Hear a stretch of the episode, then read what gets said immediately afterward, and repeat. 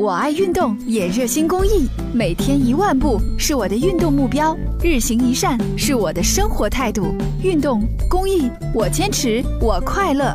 公益题材，乐善人生。上午七点多，松山路与南三环 BRT 站台前，前来乘坐公交车的乘客挤成一团，而且还有人上栏杆进入。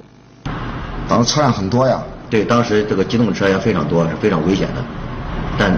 但是这些乘客不听劝阻，啊，陆续的翻进站台。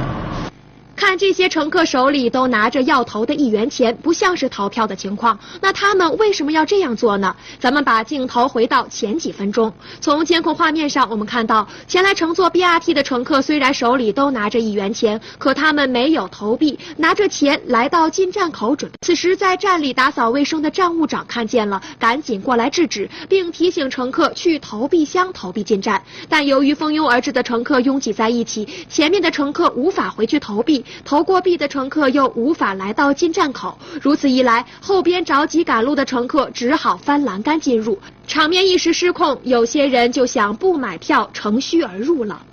大家但是不按这个顺序啊，从出站口强行进入站台。进入站台后，站务长赶紧过来劝说这些人购票才能上车，可他们根本不无奈，站务长报警。